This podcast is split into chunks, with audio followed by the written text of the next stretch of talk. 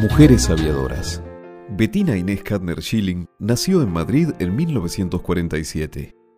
De familia alemana, su abuelo fue piloto durante la Primera Guerra Mundial. Su madre, la artista Ute Kadner, tenía una fábrica de muebles metálicos e importó una máquina de señalización de las pistas de aterrizaje en los aeropuertos. Bettina tenía 12 años cuando empezó a acompañarla en su trabajo, se enamoró de los aviones y decidió ser piloto. Comenzó a prepararse a principios de los 60.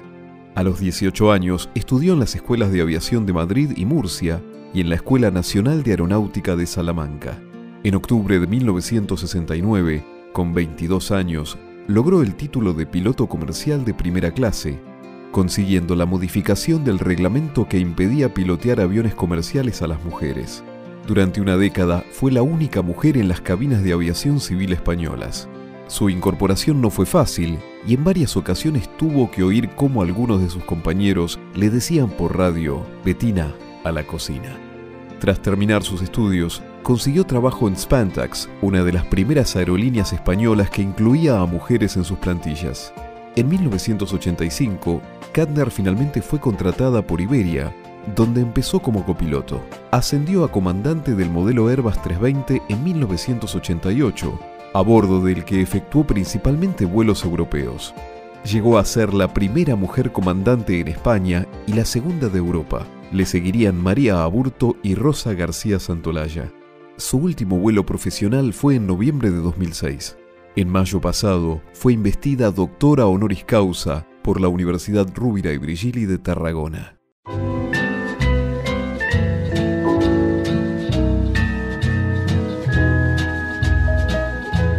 Mujeres aviadoras. Es un gran placer para mí estar aquí con ustedes para celebrar un momento tan único dos centenarios, el de la Cámara de Comercio Argentino-Holandesa y el de KLM, que es la aerolínea más antigua del mundo que sigue operando con su nombre de origen.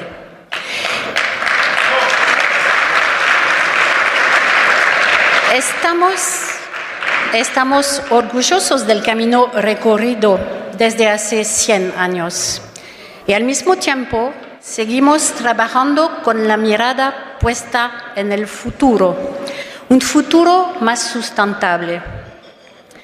Eso es el compromiso de KLM con su iniciativa Fly Responsibly para construir junto toda la industria una aviación más sustentable.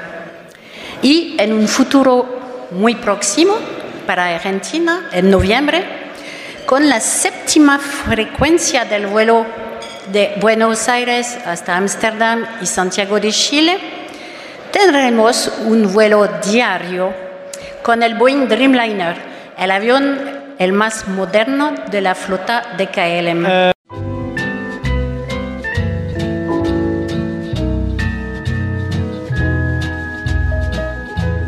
Mujeres aviadoras. Geraldine Mock más conocida como Jerry Mock, nació en Ohio en 1925. Geraldine consiguió marcar un antes y un después en la aviación femenina al convertirse en la primera mujer en completar la vuelta al mundo a bordo de un avión en solitario. Curiosamente, a diferencia de los grandes íconos femeninos de la aviación, la hazaña de Mock surgió de una vida marcada por la monotonía y el aburrimiento si Harriet Quimby se destacó no solo por ser la primera norteamericana en obtener una licencia de vuelo, sino también por ser fotógrafa, guionista, actriz y periodista, llevando una vida completamente diferente a lo que se esperaba de ella, Jerry Mock lo hizo por todo lo contrario, salir de su monótona vida de ama de casa. Fue su padre quien sin saberlo marcó el camino de su hija cuando a la edad de 7 años la llevó a volar en un Ford trimotor. Aquella experiencia impresionó tanto a Jerry que desde entonces todos sus empeños irían destinados a conseguir convertirse en piloto profesional. Así fue como, durante su etapa escolar, Mock se matriculó en un curso de aeronáutica, consiguiendo los mejores resultados de su clase. Animada por este pequeño logro, cuando terminó su formación básica, Jerry decidió dar un paso más allá y continuar con sus estudios, matriculándose en la universidad. Así fue como en 1943, esta joven amante de la aviación comenzó a estudiar ingeniería aeronáutica en la Universidad Estatal de Ohio. Fue precisamente en la universidad donde conoció a Russell Mock, un joven que compartía sus sueños e inquietudes sobre aviación y con el que finalmente se casaría en 1945. A pesar de que ambos eran dos espíritus libres, para Jerry el matrimonio significó dejar a un lado sus estudios para convertirse en la señora Mock, la joven esposa de Russell, que se encargaba de las labores del hogar. Atrás quedaban sus aspiraciones como piloto. No obstante, Jerry comenzó a asistir a clases de vuelo hasta que consiguió su licencia con apenas 700 horas a sus espaldas. Una vez que estuvo preparada para llevar a cabo su aventura, Mock se subió a bordo de un Cessna 180 monomotor de cuatro plazas. La pequeña aeronave, bautizada como The Spirit of Columbus y no superior en tamaño a una furgoneta, era de segunda mano y tenía más de 10 años, pero eso no fue un impedimento para que Jerry iniciase su aventura el 19 de marzo de 1964. Su objetivo era recorrer más de 35.000 kilómetros, realizando un total de 21 paradas en 29 días. Todo ello en solitario. El viaje no fue sencillo. Mock tuvo que hacer frente a averías, a contratiempos derivados del mal clima y a los continuos percances burocráticos entre países. Además, algunas de las etapas realizadas las llevó a estar casi 20 horas a bordo del Spirit of Columbus. Sin embargo, nada de ello se interpuso entre ella y su objetivo de convertirse en la primera mujer en dar la vuelta al mundo en avión en solitario. El 17 de abril, 29 días después de su partida, Jerry aterrizó su monomotor en el aeropuerto de Columbus desde el que había iniciado su viaje.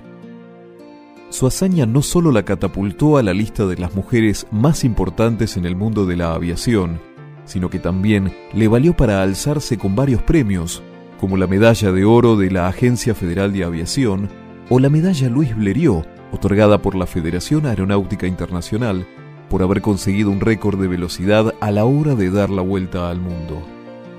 Asimismo, Jerry ha servido de ejemplo y como referente para otras mujeres que vinieron detrás. La última de ellas, la afgana norteamericana Shaesta Whites, quien el 4 de octubre de 2017, a bordo de un Beechcraft Bonanza A36, se convirtió en la mujer más joven en haber volado alrededor del mundo en un monomotor en solitario. Sin duda alguna, Mock es toda una lección de tenacidad y trabajo personal.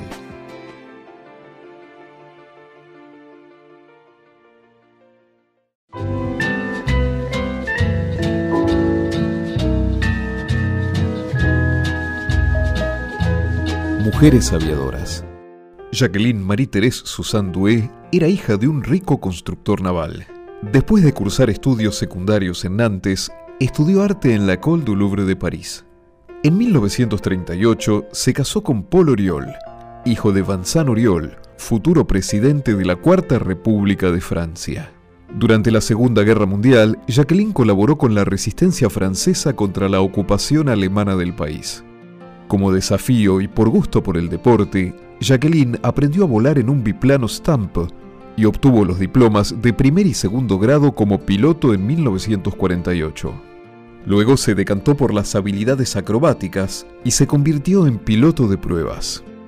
El 11 de julio de 1949 fue víctima de un terrible accidente en el Sena, siendo copiloto de un prototipo de hidroavión, un Scan 30, construido por la Société de Construcción Aeronaval. Durante este vuelo de prueba, el avión voló muy bajo y el casco tocó el agua. De los tres pasajeros que estaban a bordo, Jacqueline fue quien sufrió heridas de mayor gravedad, con múltiples fracturas craneofaciales que la dejaron desfigurada. Durante dos años pasó por múltiples intervenciones quirúrgicas de reconstrucción. Para ocupar su mente, estudió álgebra, trigonometría, aerodinámica y otros temas necesarios para obtener el certificado superior de piloto, título que obtuvo en 1950. En 1951 recibió el título estadounidense de piloto de helicóptero, realizando la prueba con un Bell 47. Tras ello, se convirtió en una de las primeras mujeres pilotos de pruebas. El 15 de agosto de 1953 fue la primera aviadora de Europa en romper la barrera del sonido piloteando un Mister 2, además de conseguir varios récords mundiales de velocidad. Fue galardonada en cuatro ocasiones con el Harmon Trophy en reconocimiento por sus hazañas. En cierta ocasión explicó su pasión por volar diciendo, Me siento tan feliz cuando estoy volando Quizás es sentimiento de poder, el placer de dominar una máquina tan bonita como un pura sangre. Relacionado con estos placeres básicos, hay un sentimiento menos primitivo, el de misión cumplida. Cada vez que piso un aeródromo, siento con pura emoción que es el lugar al que pertenezco. La historia de su vida vio la luz en su autobiografía Vivo para Volar, de 1970, publicada en francés y en inglés. Jacqueline se divorció de su marido en 1967 y se volvió a casar con él en 1987. Tuvieron dos hijos. En 1983 se convirtió en miembro fundador de la francesa Académie de l'Air et de l'Espace. Veamos un fragmento de un documental que nos muestra a Jacqueline batir un récord de velocidad con el Mister 4.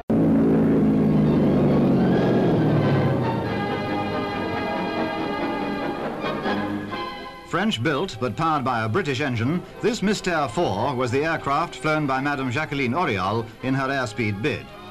The daughter-in-law of France's former president is a famous airwoman, and she now set out at Bretigny to fly faster than any woman had flown before. Her speed awaits confirmation, but she's reported to have beaten the existing record figure of 674 by over 9 miles an hour.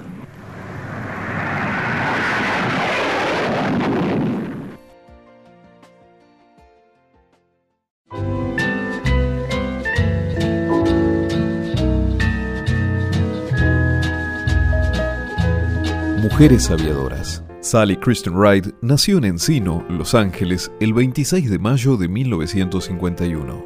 Gracias a una beca que recibió por su destacado desempeño en el tenis, obtuvo su título de grado en inglés y física de la Universidad de Stanford, en Palo Alto, California, así como una maestría y un doctorado en física de la misma institución. A los 25 años, Sally fue una de las 8.900 personas que respondieron a un anuncio de un periódico que solicitaba candidatos para el programa espacial y fue una de las elegidas. Como resultado de ello, Ride ingresó en la NASA en 1978. Durante su carrera, Sally fue comunicadora de cabina para el segundo y tercer vuelos del programa del transbordador espacial y ayudó a desarrollar el brazo robot Canadarm. El 18 de junio de 1983, se convirtió en la primera mujer del continente americano en viajar al espacio como tripulante, en el transbordador espacial Challenger, como parte de la misión STS-7. Realizó experimentos farmacéuticos, fue la primera misión en utilizar el brazo robot en el espacio y la primera en utilizar el brazo para recuperar un satélite. Su segundo vuelo espacial fue en 1984, también a bordo del Challenger acumuló más de 343 horas en el espacio. Ride estuvo ocho meses en formación para su tercer vuelo cuando ocurrió el accidente del transbordador espacial Challenger. Fue asignada como parte de la comisión presidencial para investigar los detalles del accidente y encabezó el subcomité de operaciones de ese comité. En 1987, Sally dejó la NASA y en 1989 se convirtió en profesora de física en la Universidad de California en San Diego y directora del Instituto Callspace. En 2003 se le pidió servir en la investigación del accidente del transbordador espacial Columbia. Luego ejerció el puesto de directora ejecutiva de Sally Ride Science, una empresa que fundó en 2001, cuya misión es crear programas de entretenimiento sobre ciencias y publicaciones para escuelas y liceos, prestando especial atención a las niñas. Wright fue autora y coautora de varios libros sobre el espacio, dirigidos a los niños, con el objetivo de alentarlos a que estudien ciencias. Falleció de cáncer a los 61 años en La Jolla, San Diego, el 23 de julio de 2012, casi 30 años después de haber entrado en la historia como la primera mujer estadounidense en viajar al espacio y la tercera en todo el mundo, después de Valentina Tereshkova en 1963 y Svetlana Savitskaya en 1982.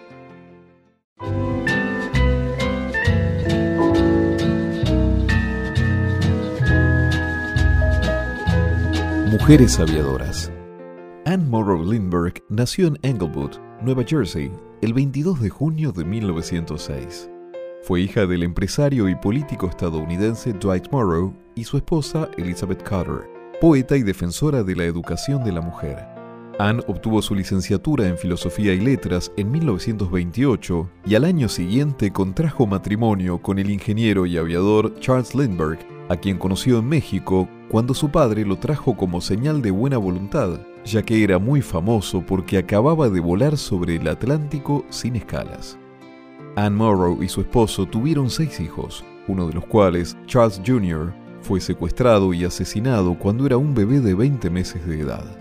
A raíz del hecho, en Estados Unidos se castiga con pena de muerte el secuestro, y la ley que así lo dispone se llama Ley Lindbergh.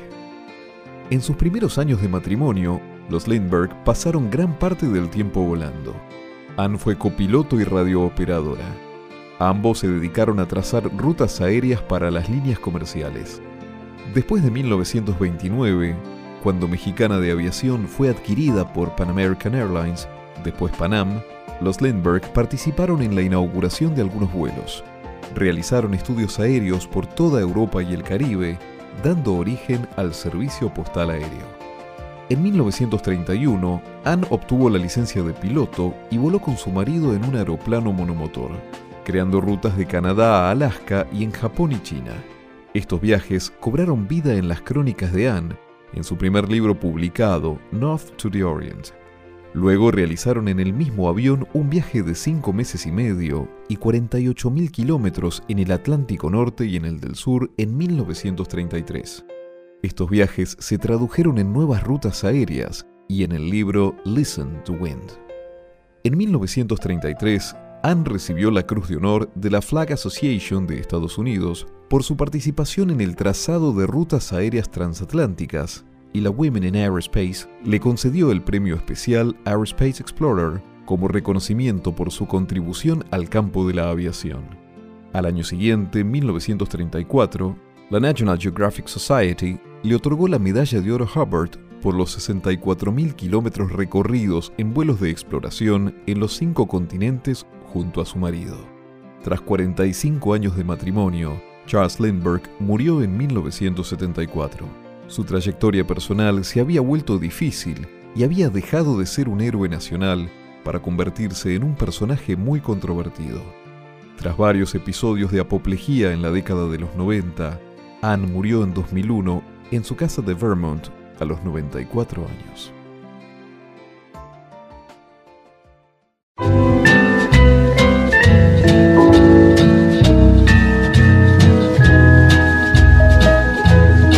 Mujeres aviadoras.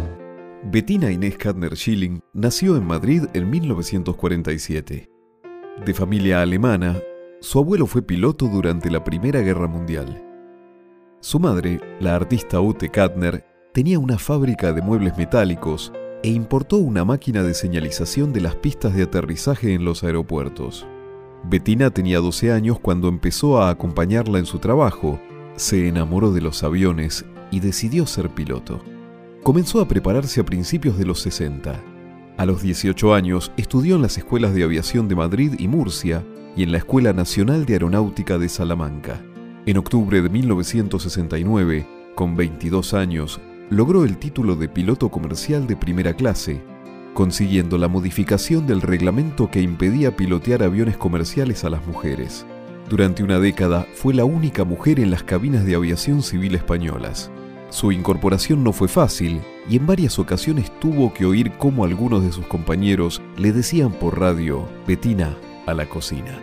Tras terminar sus estudios, consiguió trabajo en Spantax, una de las primeras aerolíneas españolas que incluía a mujeres en sus plantillas. En 1985, Katner finalmente fue contratada por Iberia donde empezó como copiloto. Ascendió a comandante del modelo Airbus 320 en 1988, a bordo del que efectuó principalmente vuelos europeos. Llegó a ser la primera mujer comandante en España y la segunda de Europa. Le seguirían María Aburto y Rosa García Santolaya. Su último vuelo profesional fue en noviembre de 2006. En mayo pasado fue investida doctora honoris causa por la Universidad Rúbira y Brigili de Tarragona.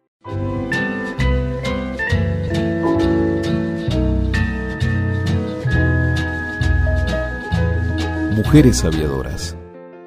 Jacqueline Cochran nació en 1908 al noroeste de Florida, Estados Unidos. Su nombre era Bessie Lee Pittman. Era la más joven de los cinco hijos de Mary Grant y Ira Pittman, un carpintero que se mudaba de pueblo en pueblo estableciendo y modificando molinos. Con solo 14 años de edad, Bessie contrajo matrimonio con Robert Cochran, un joven mecánico de aviación de la base naval de Pensacola, Georgia. Tras divorciarse, Bessie decidió mudarse a la ciudad de Nueva York. Allí usó su buena presencia y su personalidad ambiciosa para obtener un empleo en un prestigioso salón de belleza. En esa época se cambió el nombre de Mrs. Bessie Cochran por el de Miss Jackie Cochran.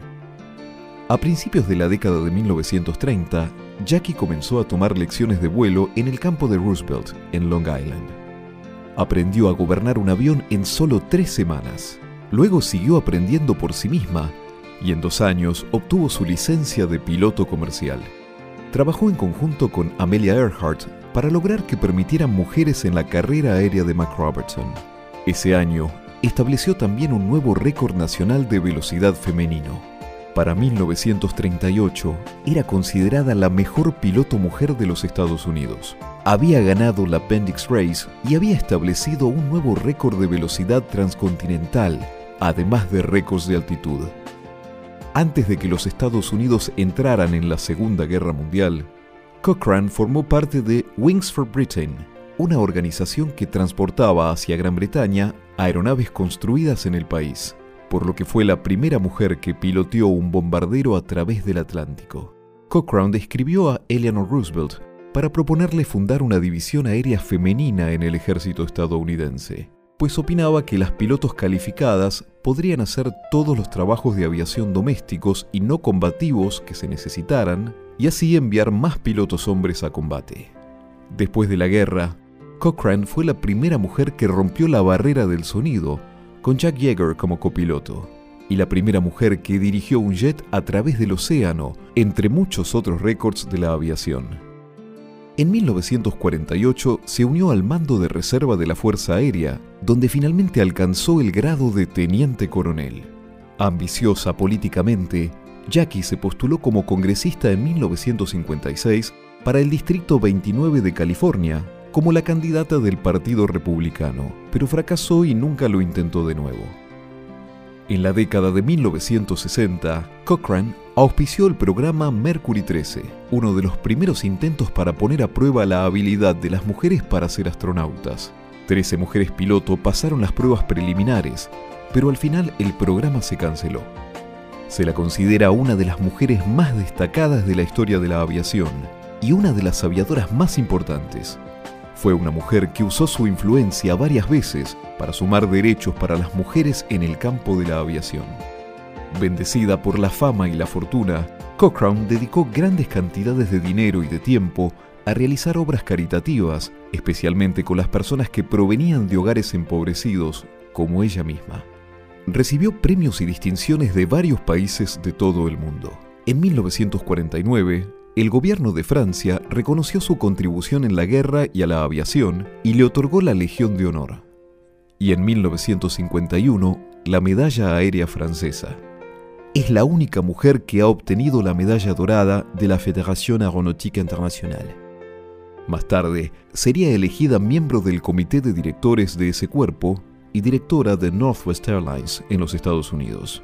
En su país, la Fuerza Aérea le otorgó la Cruz de Vuelo Distinguido y la Legión al Mérito. Murió a la edad de 74 años.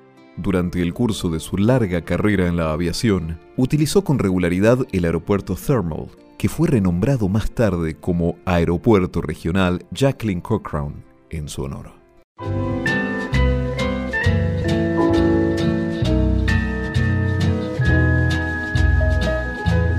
Mujeres aviadoras. Elise Leontine Deroche nació en París el 22 de agosto de 1886. Era una mujer polifacética que, aparte de actriz, también se destacaba en el deporte y en las artes plásticas. Con el fin de promocionarse como actriz, decidió cambiar su nombre por otro más adecuado a su enorme ambición. Así fue como en la alta sociedad parisina, ya reconocida por su versátil talento, se convirtió en Raymonde de la Roche. Para estar a la altura de su aristocrático nombre, necesitaba una buena dosis de publicidad. La aviación causaba en esos momentos un enorme interés. Los aeródromos constituían un centro de reunión muy apreciado por los profesionales del espectáculo, puesto que en ellos podían lucirse y relacionarse mientras admiraban las proezas de los pioneros de la aviación. La joven Laroche calculó que le bastaría con encontrar la manera de asociar su nombre al de un avión para lanzarse definitivamente al estrellato. Ella solo pensaba en promocionarse como artista y no podía imaginar que esa decisión le haría renunciar al mundo del espectáculo para convertirse en una heroína de la aviación. Dentro de esa caja de gallinas que se elevaba milagrosamente del suelo, se sentía como en su propia casa. Era feliz volando la bella y prometedora actriz quedó eclipsada por la temeraria voladora. Así dejó de exhibir sus cualidades interpretativas en el teatro para hacerlo en el cielo. A Raimonde de Laroche no le asustaba el progreso. Ella conducía su propio automóvil, algo que resultaba sorprendente en 1909, el mismo año en que, gracias al padrinazgo de Charboisan, comenzó su aprendizaje aéreo en el campo de Chalon, era necesario tener mucho valor en aquellos tiempos para ocupar el único asiento disponible en el frágil aparato. Sin embargo, ella enseguida sorprendió a todos por su facilidad para pilotear y sobre todo llamó la atención de sus compañeros la tranquilidad que mostró durante su primer vuelo en solitario, que efectuó el 22 de octubre de 1909. A la semana siguiente de su vuelo, la revista Flight publicó un extenso artículo sobre ella, en la que la llamaba erróneamente baronesa, un título nobiliario que ella no poseía. El error, que ella se cuidó mucho de no desmentir, se extendió y no tardó en ser conocida como la baronesa Laroche. Su dinamismo, así como sus indudables dotes de aviadora, sedujeron al Aeroclub de Francia, que le entregó el carnet número 36 el 8 de marzo de 1910. La antigua actriz cuidaba su imagen y se defendía de los ataques que recibía de los hombres, que no terminaban de asimilar que una mujer pudiera practicar un deporte de tan alto riesgo, un deporte que creían reservado únicamente para ellos.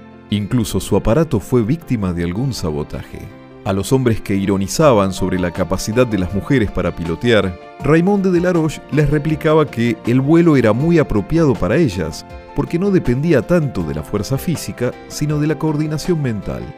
Lo demostró participando intensamente en las concentraciones de aviación. En Tours, el 5 de mayo de 1910, fue el único piloto que voló a pesar de las tremendas inclemencias del tiempo. El 14 de junio de ese mismo año, Permaneció en el aire durante 30 minutos y 20 segundos, lo cual era toda una proeza.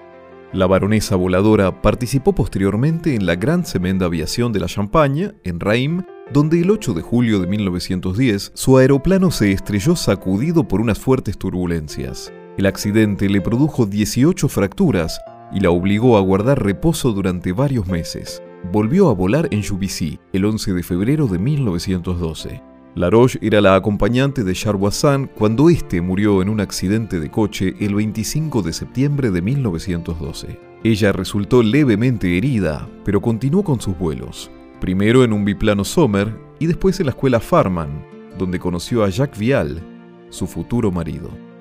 En 1913 conquistó la corona de reina de las aviadoras al ganar la Copa Fémina y seguidamente le arrebató el récord de altitud a la americana Ruth Lowe al alcanzar los 4.800 metros. La Gran Guerra castigó a Elise con una tremenda dureza. Su marido murió en combate y perdió a su hijo víctima de la gripe asiática.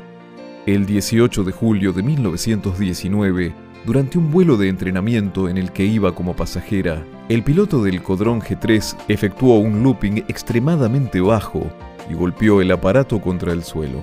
La baronesa Raymond de Laroche, primera mujer piloto de la historia de la aviación, moría a la edad de 37 años. Hoy en día, una estatua en el aeropuerto parisino de Le Bourget la recuerda, así como una placa en la que fue su casa natal en el barrio del Marais. En 2010, el Servicio Francés de Correos emitió un sello con su imagen.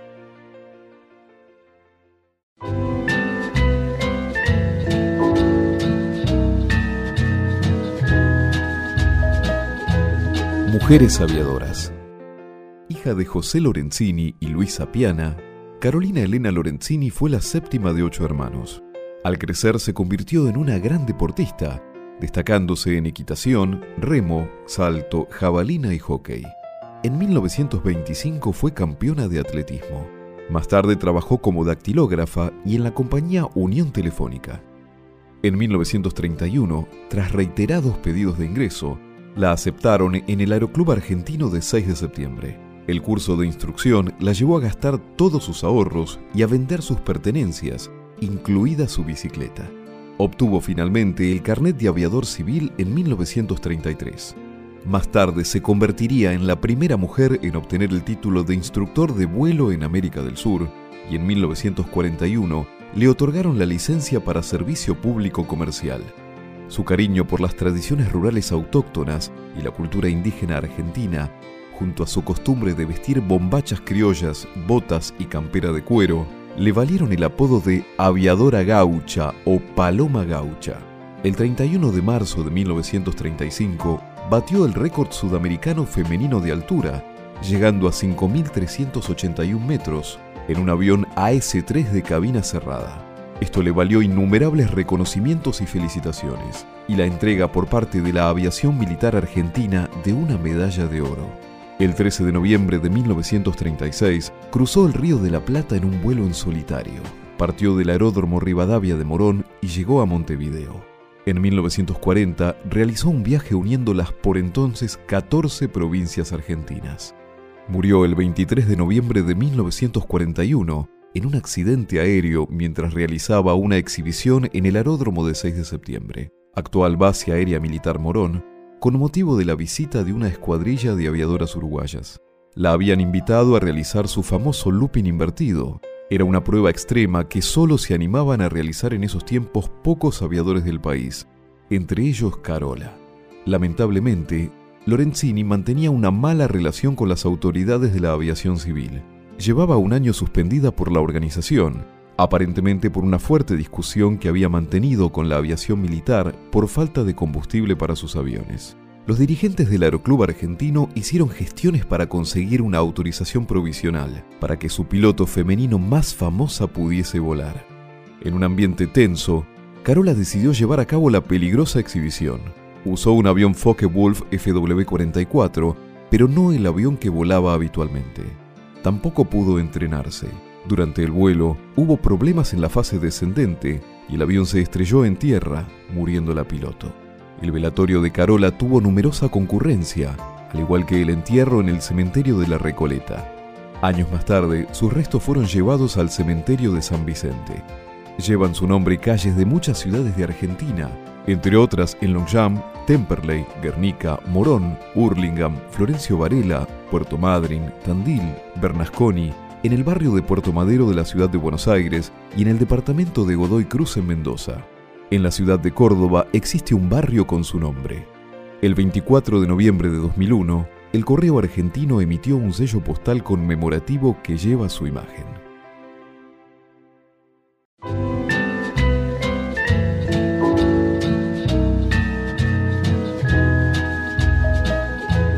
Mujeres aviadoras. Amalia Celia Figueredo de Pietra nació en la ciudad argentina de Rosario el 18 de febrero de 1895, hija de Honoria Pereira y de Faustino Figueredo. A los cinco años, su familia se trasladó a Buenos Aires. Allí cursó los estudios de obstetricia en la Facultad de Medicina y también música en el Conservatorio Fontova. En 1914, con 19 años, se mudó cerca del aeródromo de Villalugano, donde conoció al aviador y constructor de aeroplanos francés Paul Questebert y también a Jorge Newbery, con quien efectuó su vuelo de bautismo. Amalia inició su instrucción con Questeber en un avión construido por él, un monoplano Questeber Anzani 25 HP, que al tener una sola carlinga obligaba a aprender en tierra. Continuó su instrucción junto a Eduardo Olivero y Emilio Sawyerwein, pero ante la imposibilidad de volar sola, pasó a la escuela de pilotaje fundada por Pablo Fels y el francés Marcel Payet en San Fernando, donde continuó con su aprendizaje con un biplano Henry Farman, modificado con motor Gnome de 50 HP. El 6 de septiembre de 1914 intentó realizar un primer examen, pero tuvo un accidente sin consecuencias. Según relataría años después, 48 horas antes le habían aflojado los tensores de su aparato, por lo que estando a unos 60 o 70 metros de altura, perdió el control, consiguiendo descender lentamente y planear hasta llegar al suelo.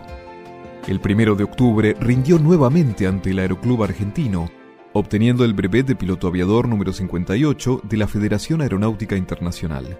Durante el examen, tuvo que volar sobre la mesa de los examinadores y entre dos pilones a 15 metros uno de otro, luego efectuar cinco series de ochos entre los pilones, elevarse a 300 metros y descender desde allí con motor, aterrizando en el sitio prefijado. Tras elevarse nuevamente y repetir cinco series de ochos, debió ascender y luego descender sin motor, planeando hasta aterrizar. La crónica periodística de la época relataba, dio comienzo a las 4.30 de la mañana, iniciando la examinada sin dificultades dos largas series de ochos con el Farmagnum 50 HP. Cumplida esta parte del examen, se elevó a una altura de 200 metros y después de algunos virajes interesantes, descendió en un largo vuelo planeado que mereció aplausos de parte de los que presenciaban la prueba. Amalia realizó con posterioridad numerosas exhibiciones públicas en el antiguo Hipódromo Nacional de Belgrano, situado en Libertador entre Monroe y Udaondo, la Sportiva Argentina en Palermo y el Aeródromo de Villa Lugano. También efectuó giras y exhibiciones en varios pueblos de las provincias de Córdoba y Santa Fe. En julio de 1915 voló en un Farman biplaza entre Buenos Aires y Rosario. Tras volar a Casilda y San Nicolás de los Arroyos, regresó a Buenos Aires, Allí se casó ese mismo año con Alejandro Carlos Pietra y finalmente dejó la aviación. En 1928 falleció su esposo, quedando a cargo de sus dos hijos aún pequeños. Figueredo entró a trabajar en el registro civil de Belgrano, donde se jubilaría 30 años después. Sin embargo, nunca se alejó de la actividad aeronáutica. En ocasión de la visita de aviadoras uruguayas el 23 de noviembre de 1941, las acompañó en su regreso en un avión piloteado por Carola Lorenzini. Al volver, Lorenzini quiso continuar volando, pero Amalia prefirió descender por cansancio. Lorenzini volvió a despegar y al hacer un looping invertido a muy baja altura, se estrelló y perdió la vida. Amalia falleció a los 90 años en la ciudad de Buenos Aires el 8 de octubre de 1985 y fue sepultada en el Panteón Militar del Cementerio de la Chacarita. Durante su larga vida, recibió numerosas distinciones nacionales e internacionales. Presidenta del Aeroclub Femenino de la Argentina, socia honoraria del Círculo Militar de Aeronáutica, aviador militar honoris causa, aviadora civil uruguaya, Orden del Mérito con el grado de Gran Oficial de Brasil, precursora de la Aeronáutica Argentina otorgado por la Fuerza Aérea Argentina, Gran Medalla de Oro de la Asociación VIATIG medalla de plata por la Asociación Aeronáutica Argentina y capitán de reserva de la Fuerza Aérea Argentina. El 29 de octubre de 1964, la Cámara de Senadores de la Nación le brindó un homenaje. El presidente de la Cámara expresó, la honorable Cámara termina de tributar homenaje merecido a la señora Amalia Figueredo de Pietra, que honra a la mujer argentina y es un ejemplo de heroicidad y patriotismo. La ley 18.559 del 21 de enero de 1970 le confirió el título de Precursora de la Aeronáutica Argentina. El 16 de enero de 1972 se dio su nombre al aeródromo de Cosquín.